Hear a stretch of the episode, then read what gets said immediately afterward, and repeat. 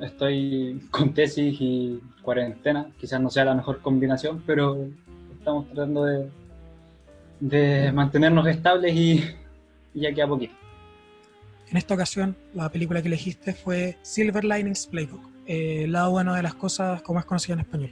Película del año 2012, eh, escrita y dirigida por David O. Russell, basada en la novela del mismo nombre. Protagonizada por Bradley Cooper y Jennifer Lawrence, acompañados por un tremendo Robert De Niro, se destacó bastante en la entrega de los Oscars de ese año, siendo la película en la que Jennifer Lawrence se terminó llevando el Oscar a muy temprana edad. ¿Por qué tu favorita? ¿Por qué la elegiste? Eh, bueno, partir diciendo que yo no soy especialmente adepto a películas románticas, pero esta me pilló por sorpresa, la verdad, cuando un fin de semana cualquiera eh, me la topé por el cable. Afortunadamente ya tenía pocos minutos de arrancar la película y la pude ver de principio al fin. Creo que más allá de, de decir esto que me vi reflejado en, en cierta medida con los,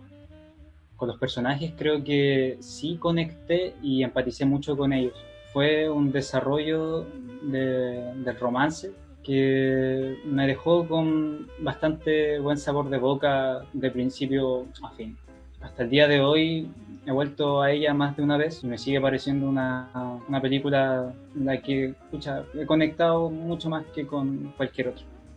La buena de las cosas nos cuenta la historia de dos personas dañadas y cómo se conocen. Por un lado tenemos a Pat, interpretada por Bradley Cooper, un ex profesor con trastorno bipolar que viene saliendo de una institución psiquiátrica luego de ocho meses. Esto tras golpear y casi matar al amante de su ahora ex esposa luego de encontrarlos juntos. Por otro lado tenemos a Tiffany, interpretada por Jennifer Lawrence, una mujer que recientemente sufrió la pérdida de su marido y de su trabajo y que arrastra una depresión bastante grande en base a eso. Pat está obsesionado con recuperar a su ex mujer y comienza a acercarse a Tiffany luego de que ella le promete ayudar a recuperarla. Esto a cambio de que él participe como su pareja en un concurso de baile. Mencionabas que desde la primera vez que la viste, por casualidad, que no esperabas encontrarla, hasta el día de hoy la película te deja sensaciones bastante fuertes. ¿Son las mismas desde la primera vez hasta ahora o han ido cambiando en el proceso hasta llegar a, lo que son ahora? La verdad es que sí, evidentemente ha habido,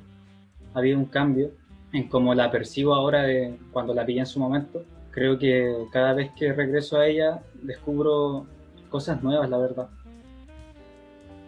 Y bueno, quisiera puntualizar algo que me parece muy llamativo de la película, antes de seguir, que es, bueno, si bien corresponde al género de, la, de una comedia romántica, hace un curioso contraste con las enfermedades mentales, que son de por sí un tema bastante serio. ¿no? Me parece curioso y a la vez incómodo el que nosotros como espectadores nos estamos riendo de, de un pad que comete errores o reacciona con estos cambios de humor tan exagerados y, y quizás esto a la audiencia pueda provocarle en mayor o menor medida risa, pero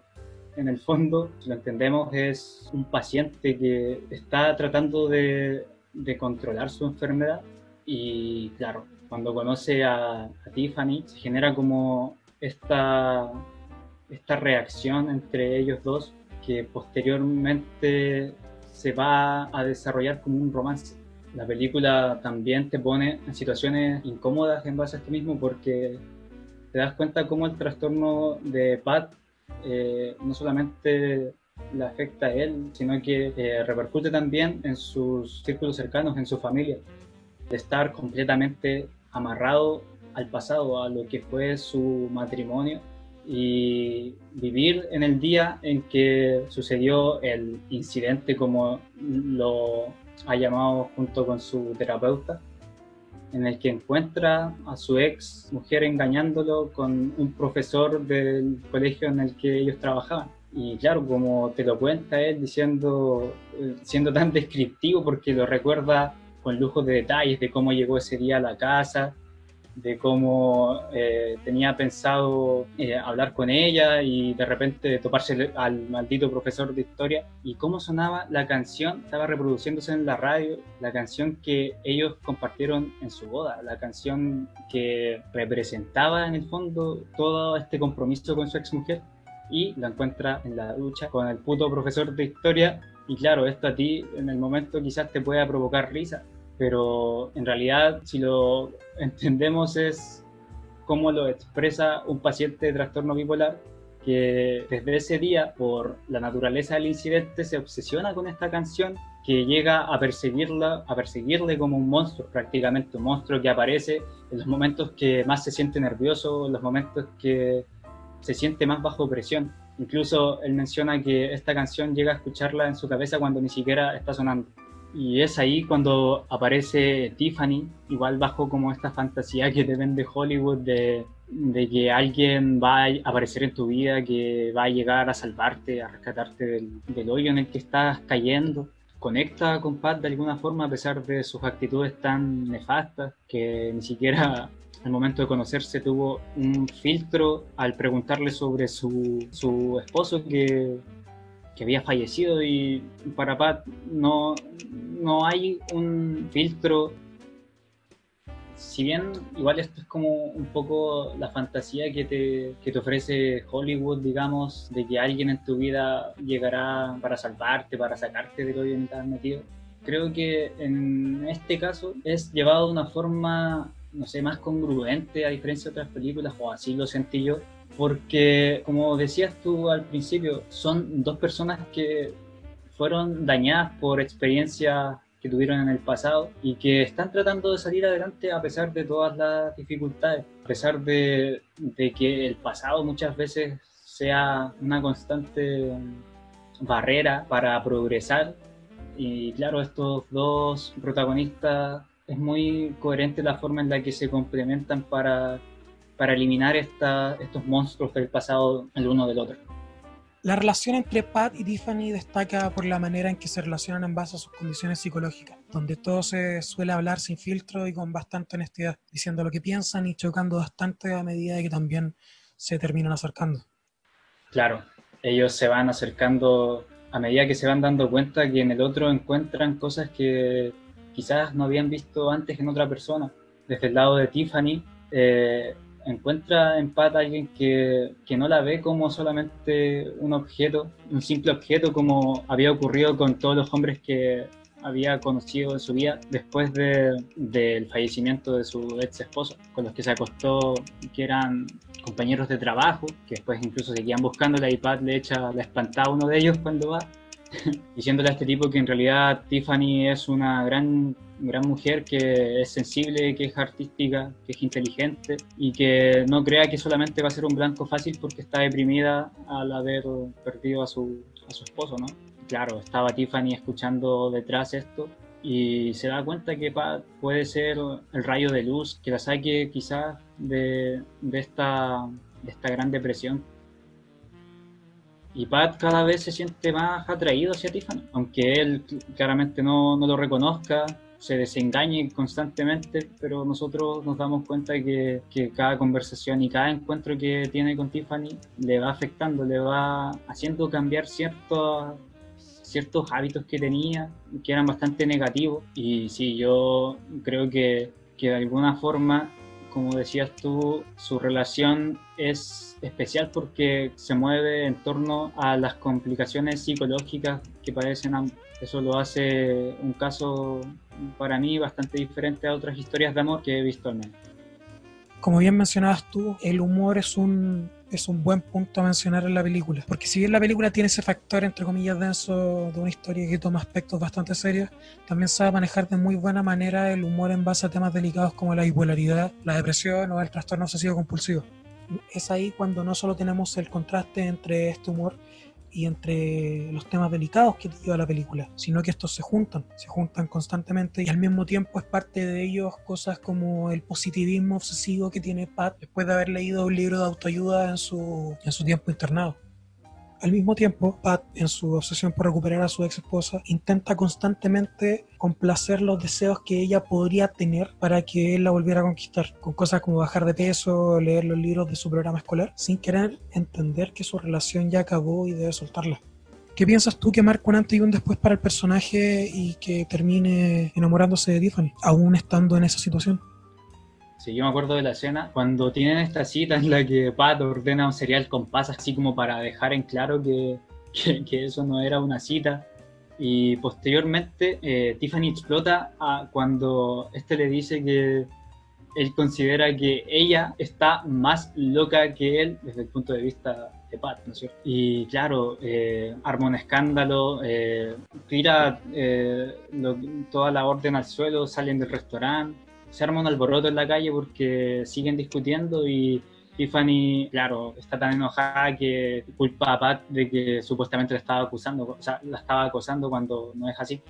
En ese momento eh, llega la policía, que lo tienen fichado a Pat con una orden de restricción y lo están siguiendo a todos lados prácticamente para que no haga nada, nada loco. Y en este momento se siente tan abrumado por la gente que lo, está, forzando, está forcejeando con él para separarla de Tiffany se siente tan abrumado porque por toda la gente que está eh, separándolos, que, que, empieza nuevamente a reproducir esta canción en su cabeza mientras todo esto ocurre. Eh, Tiffany lo mira con un poco de compasión y eh, explica a la gente que lo dejen que en realidad no, no, no la estaba acosando, que, que, habían empezado otros tipos del problema y calma a Pat diciéndole haciéndolo reflexionar de que esa canción no existe, que no que, que él,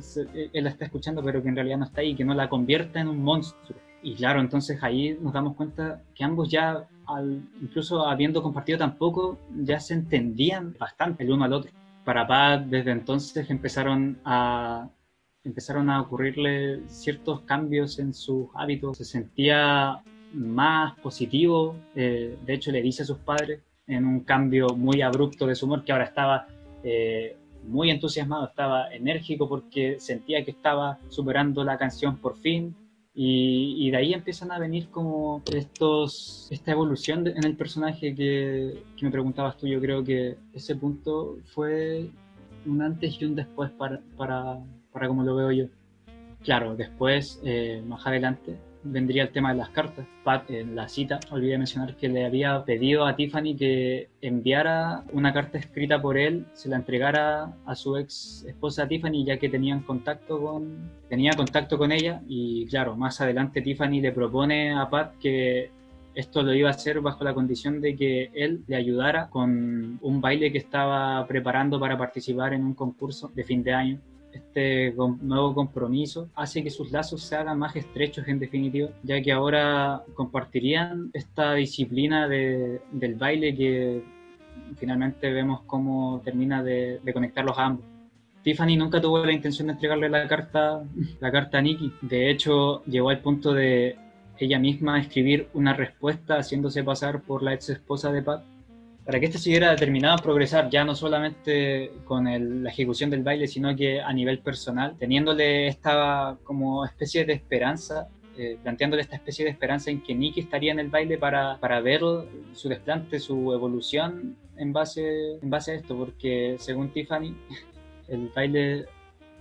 el baile, claro, reflejaba la superación, el esfuerzo que para Nicky eh, pudiera ser atractivo después, casi al final de la película, Pat se da cuenta que realmente fue Tiffany quien escribió la carta por una discusión que tuvieron y, yo creo que ahí es cuando él toma la decisión de finalmente dejar atrás este recuerdo que nada, nada le ayudaba a progresar, este recuerdo de una ex esposa que, que no, no supo quererlo por lo que era, que no, que no estuvo con él y en realidad lo traicionó en realidad ha sido Tiffany la que, la que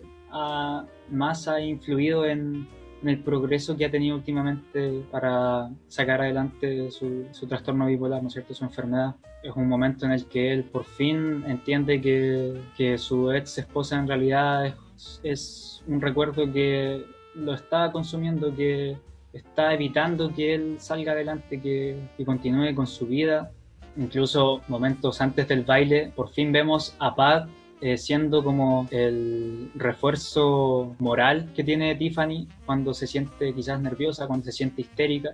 cosa que antes habíamos visto más por parte de Tiffany que se estaba, entre comillas, haciendo cargo de Pat. Ahora por fin vemos a un Pat más decidido, casi al final de la película, pero, pero lo vemos, por fin, un desarrollo, algo, algo concreto que que como espectador, puta, en ese punto ya te sentís contento de, verlo actuar así, de ver que Pat por fin se está haciendo como cargo de Tiffany cuando ésta se siente más nerviosa, cuando se siente histérica. Esto finalmente se ve reflejado en el baile final que comprometía también el negocio de su padre para que éste ganara una apuesta en la que prácticamente estaba arriesgando todo. Recién mencionabas al papá de Pat. Quizás uno de los factores más importantes de esta película son sus personajes secundarios, entre los que brilla un De Niro interpretando al padre de Pat, fanático del fútbol americano, adicto a las apuestas y con claros indicios de un trastorno obsesivo compulsivo, al mejor amigo que tiene un matrimonio bastante quebrado, o a este nuevo amigo que se hizo en su tiempo internado y que vive intentando escaparse del lugar, incluso en su hermano, que aparece súper poco en la película. Este hermano que, que se muestra distante pero que en realidad le revela en algún momento de la película que no sabía cómo hablarle, cómo conversar con él, porque, porque todo lo que él tenía para contar eran cosas buenas y sabía que, las, que lo que iba a recibir a cambio eran puras cosas malas. No quería hacerlo sentir mal en ese sentido. O la mamá de Pat, que sin intervenir mucho en los diálogos, sí se puede interpretar mucho las miradas que pone, el cómo sufre tener un hijo con este trastorno. ¿Qué piensas tú acerca de cómo se desenvuelven, de cómo te muestran a estos personajes secundarios?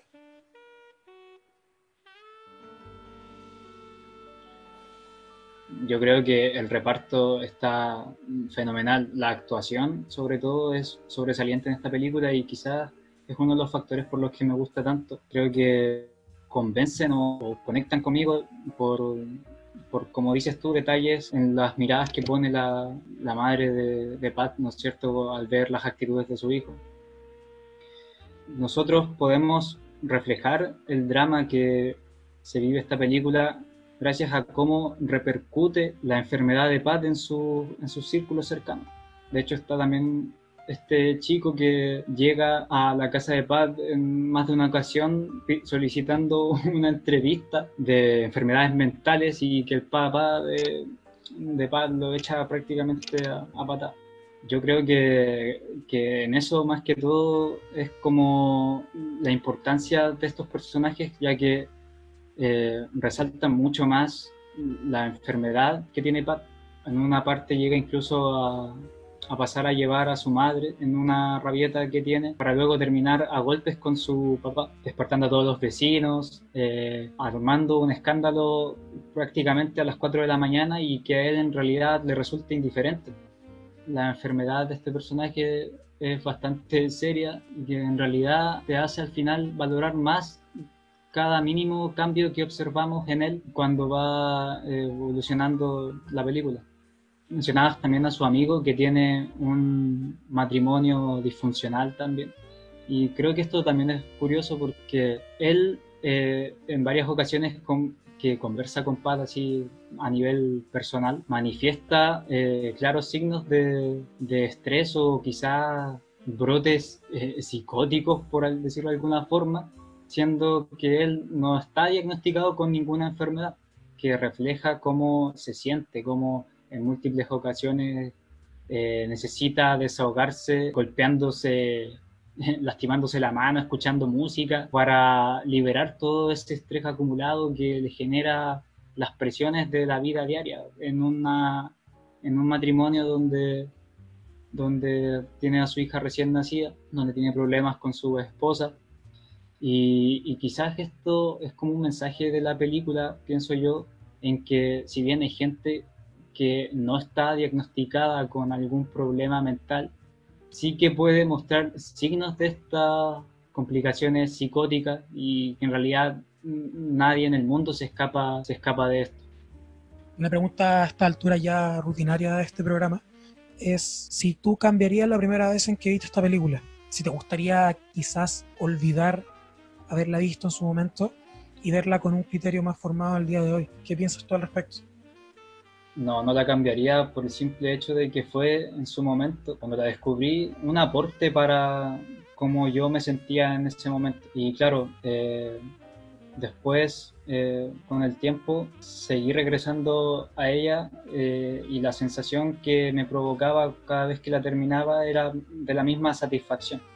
Y claro, ahora ya habiendo pasado como ese momento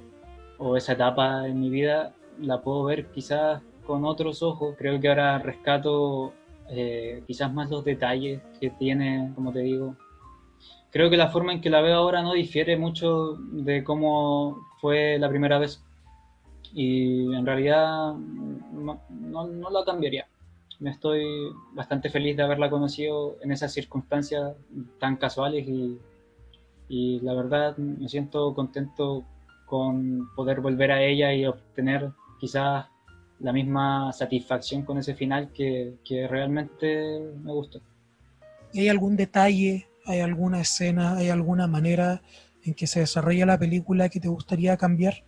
que te gustaría que fuera distinto, quizás no necesariamente quedara mejor, pero te podría dejar un poco más conforme a ti?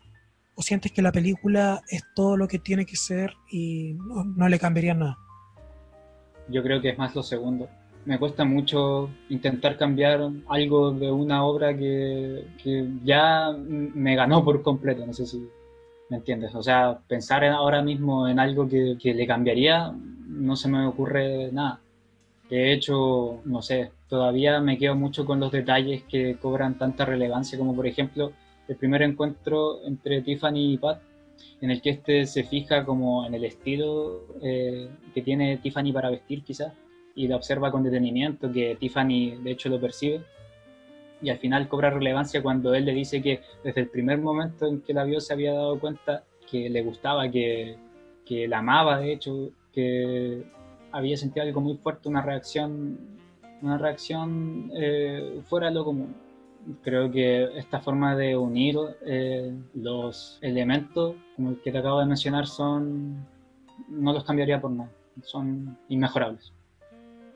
Para ir finalizando, me gustaría que me dijeras qué piensas tú que la película le puede entregar a un público nuevo, a un público que aún no la conoce, que la conoce y que no la ha visto, o que cuando la vio no le prestó atención. Yo creo que el mensaje principal de esta película, el dejar eh, cada cosa en su lugar, a donde pertenece, cada experiencia al momento de la vida en el que fue importante, en el que fue trascendental, trascendental. Luego de, deshacerse de eso y continuar porque, claro, como dice Pad al final de la película, que el mundo va a estar preparado para romperte el corazón de miles de, miles de formas diferentes y que eso está garantizado, pero que tienes que aprender a darte cuenta de que hay personas que ni siquiera están lejos están al lado tuyo día a día, preocupándose por ti, ayudándote a salir adelante, a crecer, a madurar como persona. Pienso que es un mensaje muy bonito de tratar de desapegarnos de las cosas que claramente nos, nos hacen daño o que nos torturan personas que tal vez se sientan de esta manera, que hay eh, ciertas experiencias que todavía no pueden dejar atrás, que, que los persigue hasta el día de hoy y, y siguen siendo importantes en, en su vida actual, puede de cierta forma aportarles a, a darle una mirada nueva del amor, de, de, la familia, que son cosas que tenemos que aprender a visualizar en el momento en que la vida te las pone delante, ya que son los que nos acompañarán durante toda nuestra vida.